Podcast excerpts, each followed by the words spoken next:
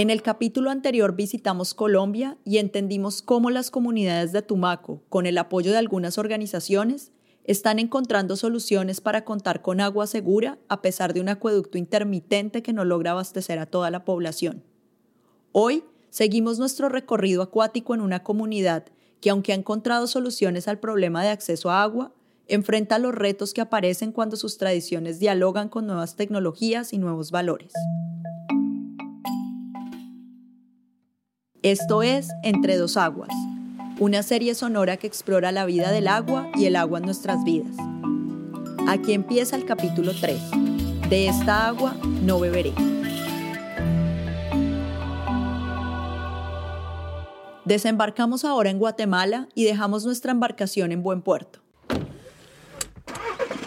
Conducimos varias horas por una carretera pavimentada hasta llegar a la capital de uno de los departamentos más extensos del país, el Quiché. Desde Santa Cruz, continuamos el camino al menos por una hora y media más. Pero esta vez tomamos carreteras destapadas que se van internando en las montañas. Atrás va quedando la ciudad. Sentimos que el aire está más limpio y escuchamos la brisa navegando entre los árboles. Finalmente llegamos a nuestro destino, las comunidades indígenas Quiché. Y es aquí en donde nos encontramos con nuestro guía. Mucho gusto. Mi nombre es Guillermo Santillana y soy guatemalteco. Y pues me dedico desde hace más o menos 20 años a la creación de espectáculos de teatro y de marionetas. Guillermo ha dedicado parte de su vida artística al trabajo colaborativo con comunidades indígenas aquí en el Quiché. Gracias, Guillermo, por recibirnos. Bueno, lo primero es decirles que aquí estamos alrededor de 2.300 metros sobre el nivel del mar. Así que si no están acostumbrados a la altura, es normal sentir un poquito de lo que aquí llamamos mal de montaña. Mientras caminamos, podemos sentir el humo saliendo de las pequeñas chimeneas, de esas cocinas que también son comedores llenos de olor a maíz, a frijoles, a queso, en fin, a muchas comidas tradicionales que se preparan con las especias de la región. Y al golpe sensorial que produce el paisaje, hay que agregarle las diferencias que se pueden notar entre la gente. Para entender esto, conversaremos con colegas de lazos de agua y algunos expertos locales. Aquí, por ejemplo, el español es la segunda lengua. La primera es el quiché, un idioma hablado por más de dos y medio millones de personas. Una de ellas es Nick Hernández, experta en lingüística y comunicaciones. Bueno, yo describiría el idioma quiché em, lingüísticamente. Es un idioma em, muy glotalizado. Tiene eh, partes, eh, bueno, su raíz viene desde el protomaya, que eran 35 idiomas en un inicio. Cada idioma se fue separando, se fue separando por regiones entonces, acá por la región de, Guatemala, ¿verdad? Eh, aparte del idioma quiché, hay 24 idiomas más. Claro, porque Guatemala es un país multiétnico, multilingüe y pluricultural. ¿Verdad? Bueno, eh, mi nombre es eh, Lucas Bonifacio Castro. Desde aquí me encuentro desde de la comunidad Carrizal de San Bartolomé, Joquetenango, el Quiché. Lucas como la mayoría de los habitantes de la región, es indígena descendiente de la gran cultura maya. Pero no solo en el campo encontramos gente que se identifica como indígena. Emilio Gómez es uno de ellos. Pues yo me he asumido bastante como maya quiché y he, asumido, y he tratado como de cultivar también todos los elementos identitarios eh, que, que, están vinculados a mi origen étnico. Emilio coordina el trabajo de arte social en las comunidades y aunque creció en el área urbana, ha querido conservar la tradición de sus ancestros. Mi familia, de hecho, es originaria de una comunidad, también de aquí de Santa Cruz, y mi familia migró al área urbana por el conflicto armado. Y ellos van a ayudarme a contarles un poco sobre la cosmovisión maya. Es la base de los valores comunitarios que viene de la, de la cosmovisión maya. Ese respeto por la naturaleza, ese respeto a los abuelos y abuelas. Esto va de la mano con que hay un sistema de vida eh, bastante em, hermético, bastante, este, como bastante basado en valores este, comunitarios. Aquí el agua, por ejemplo, está conectada con los animales, quienes a su vez señalan a la gente las novedades sobre el clima, la lluvia y los momentos adecuados para hacer las siembras. Eh, lo que es aquí, que da aviso, dice usted, y es cierto, hay unos animalitos, nosotros llamamos eh, piricas, es da el aviso cuando suena, grita mucho, canta, decimos nosotros, ah, cuando canta mucho, la verdad, decimos nosotros, ah, segura de esta semana va a llover. Y las hormigas o son popos también avisan. Son popos de mayo, decimos nosotros. Da seña que sale los, en carretera o cualquier lugar, sale, hasta hace su camino para traer hoja de pinos, hoja de así, de otros ojos para que lo llena y lo tapa. Y esa es la seña para nosotros también, que sí, hoy sí, este, este semana o este mes se va a llover porque ya va a comenzar la lluvia porque la verdad ya, ya hay unos profecías mayas, llamamos nosotros. Para quienes saben leerlas, las nubes y el cielo también llevan el mensaje del agua, sobre todo cuando las nubes tienen forma de serpiente, que es otro animal muy importante. Mucha gente asocia a las serpientes con el agua, porque generalmente cuando hay nacimientos de agua o, ríos o pozos, eh, cerca hay serpientes, aparecen serpientes. Pero no solo son un símbolo. Entonces la gente cree, sigue creyendo que las serpientes son una especie de protectoras del agua. Y aparte, que el movimiento de las serpientes también es el movimiento de los ríos. Y es en este mundo de serpientes ancestrales, de animales sabios, de naturalezas sagradas y de respeto al conocimiento tradicional de las abuelas y los abuelos, donde hace algunos años empezaron a llegar diferentes tipos de acueducto. Ya llevamos eh, unos eh, del, del 2000 más o menos entró el agua potable en nuestra comunidad y estamos ya está muy contentos porque la verdad ahí sí como digo yo ya no pasamos como pasé a mi infancia a mi a mi niñez ya no estamos pasando eso ya estamos eh, agradecidos, los niños nacieron, ya está, tienen sus aguas en sus casas.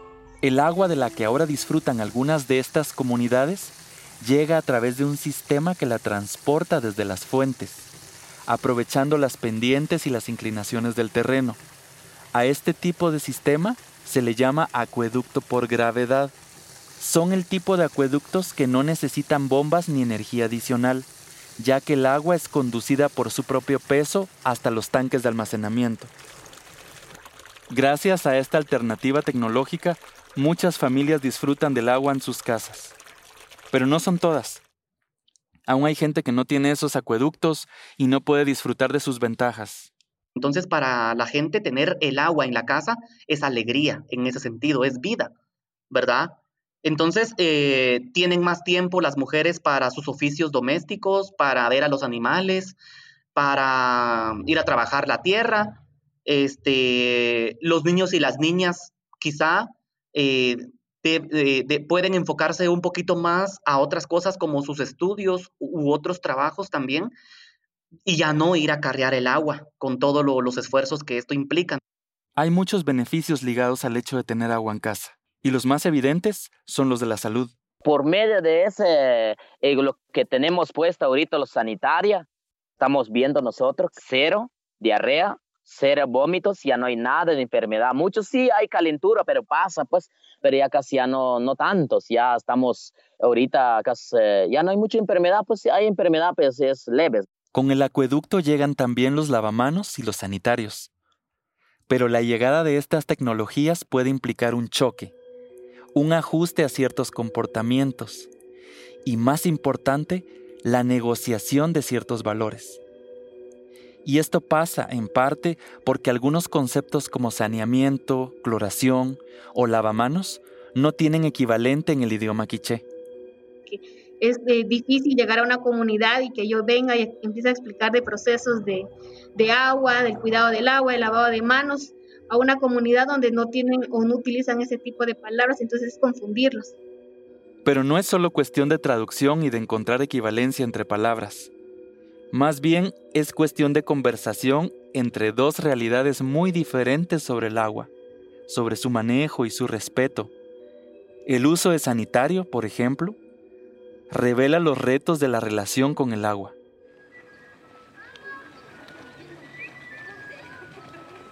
Visitemos un lugar donde niñas y niños empiezan a familiarizarse con estas tecnologías.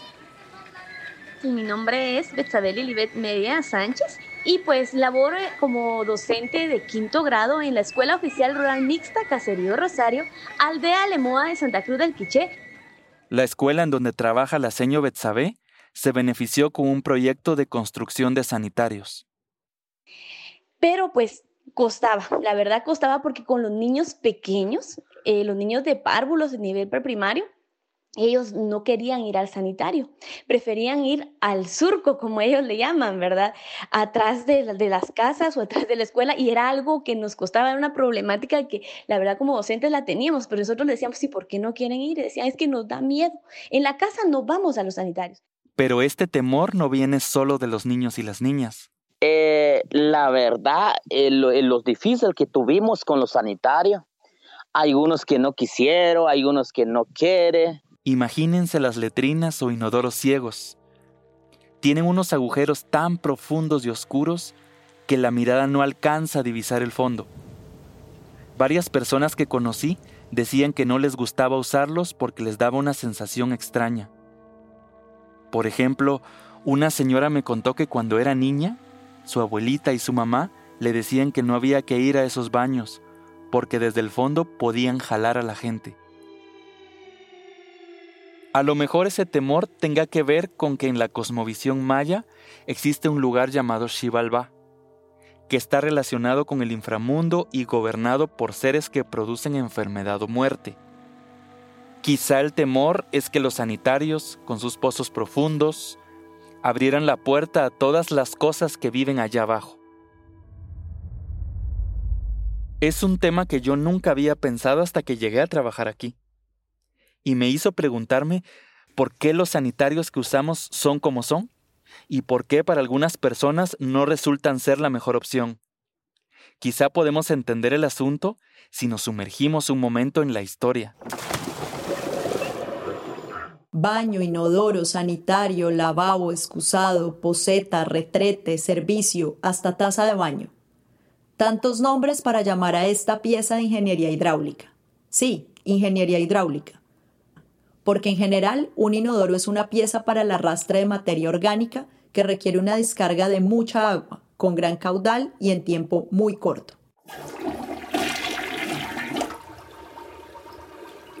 Los inodoros más antiguos tienen unos 6.000 años. Existieron en Babilonia, pero no tenían un sistema de cisterna, es decir, que las heces permanecían en una fosa. Fueron los griegos los primeros en utilizar agua de descarga y palancas para controlar el flujo del líquido. Una particularidad de estos inodoros es que eran públicos, es decir, había letrinas en espacios abiertos con capacidad de hasta 50 personas. Como quien dice, ir al sanitario era un evento social en el que uno se reunía con amigos y se enteraba de las últimas noticias del vecindario. Los romanos adoptaron esa tecnología de los griegos, por lo que se extendió a muchas otras partes de Europa, pero con la caída de Roma se perdieron ese tipo de baños. Entonces lo que avanzaron los griegos y los babilonios pues se fue al desagüe. En la Europa medieval, la gente prefería usar vacinillas, tazas o chatas y arrojaba los desechos a las calles a través de las ventanas. El ancestro del inodoro moderno se construyó en 1596. Lo hizo un señor llamado John Harrington pero nadie le copió la idea, pues lo consideraron de mal gusto. El tema del baño y la privacidad es algo más bien reciente, ni siquiera era una cosa tan importante para los reyes. Por ejemplo, el lujoso Palacio de Versalles en Francia tenía más de 2.000 habitaciones, pero un solo baño, uno solo. Dicen que el rey se sentaba en una silla especial con un recipiente debajo y que mientras hacía sus necesidades conversaba con sus invitados. Luego, las heces y la orina se tiraban a los jardines del palacio. En 1775, otro señor inglés llamado Alexander Cumming patentó el sifón, ese famoso tubo en forma de S que vemos hoy en día en los inodoros. 70 años después de esto, en 1848, las autoridades de Londres hicieron obligatoria la instalación de inodoros en todas las casas de la ciudad. Pero esto incrementó el volumen de aguas negras y creó un problema hediondo que obligó a las autoridades a diseñar un vasto sistema de alcantarillado y tratamiento de aguas. Y ese fue el comienzo de lo que hoy se conoce como sanitario.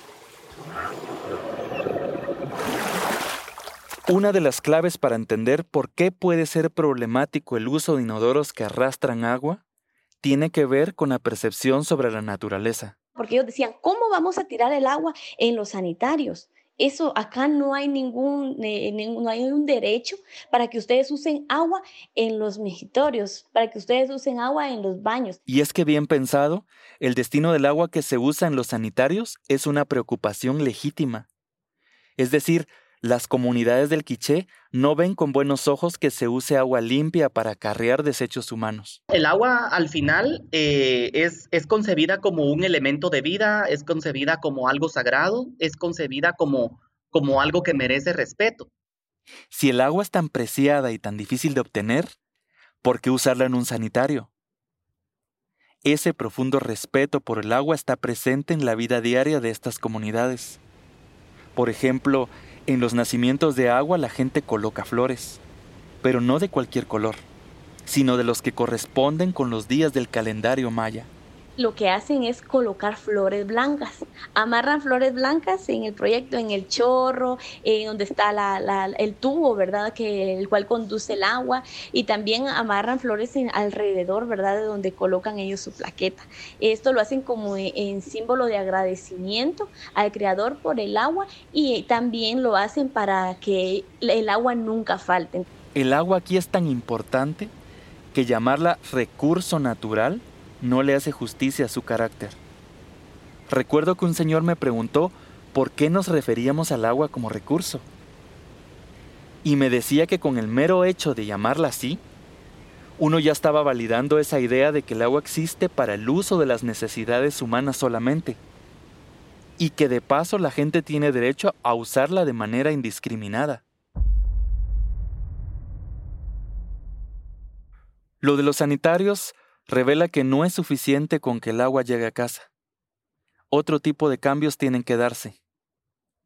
Y es en esta tensión entre lo tradicional y lo moderno, entre la nueva tecnología y la cosmovisión maya, que el arte ayuda a tender puentes. Déjenme contarles lo que mis colegas artistas y yo hicimos junto a las comunidades quichés. ¿Recuerdan cómo la serpiente está asociada a los nacimientos de agua, al movimiento de los ríos, a las nubes y a la lluvia? Como la serpiente es guardiana pero también mensajera del agua, decidimos entonces construir cuatro serpientes gigantes. Estas eran marionetas animadas por 15 personas. Y con esas serpientes, hechas de diferentes piezas y con distintos colores, nos pusimos a recorrer veredas, calles y caminos, en medio de las milpas y las escuelas. Siempre moviéndonos como un río, la serpiente y su música nos ayudaron a convocar a todo el mundo, grandes y chicos, viejos y jóvenes. La serpiente era detonante para reflexionar y movilizarnos alrededor de un montón de temas relacionados con el agua. Hablamos de los ríos, de su corriente y su fluir. Y esta idea del agua que corre nos ayudó a explicar el correcto lavado de manos, para que la gente dejara de usar el agua estancada de las palanganas o huacales. Y al hablar del agua que fluye y no vuelve atrás, pudimos hablar también del tema de los baños, de su limpieza y de su uso adecuado. Incluso los niños los pusimos y les preguntábamos, niños, ¿cómo se sienten cómodos? Asimismo con la institución, ¿verdad? Y las personas que nos fueron a apoyar en las capacitaciones para hacer conciencia a las personas que ya era hora de un cambio. Y la verdad con eso eh, la gente se comprendieron y a poco a poco, poco a poco nos fuimos. Hay unos también que mm, no tiene dinero para hacer, no tiene dinero para construir su casita de su sanitaria. Eh, entre nosotros mismos ayudemos y dijimos que sí podemos, ah, echemos la mano porque la verdad necesito los sanitarios porque ya no vamos a contaminar la madre tierra, digo nosotros, y ya no vamos a contaminar por la verdad mucha, mucha enfermedad.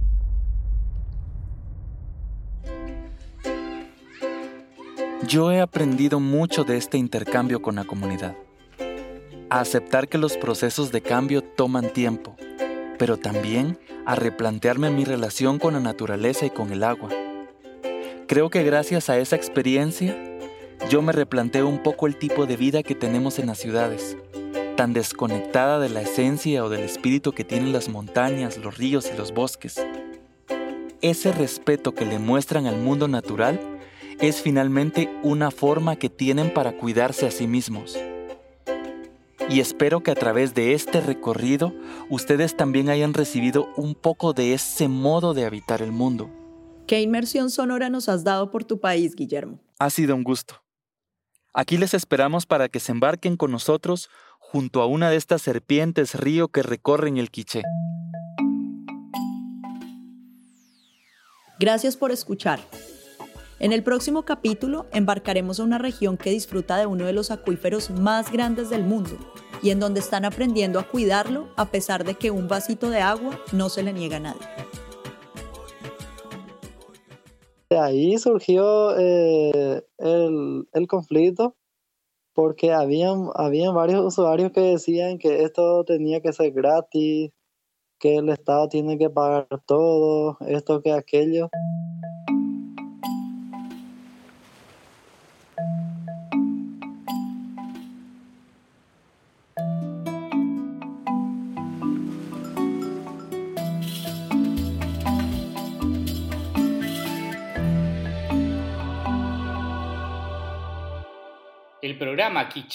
Implementado por Water for People, fue hasta diciembre de 2020. El proyecto en Guatemala de Lazos de Agua, iniciativa del Banco Interamericano de Desarrollo, Fundación Coca-Cola, Fundación FENSA y Fundación Wandro. Visítenos en lazosdeagua.org.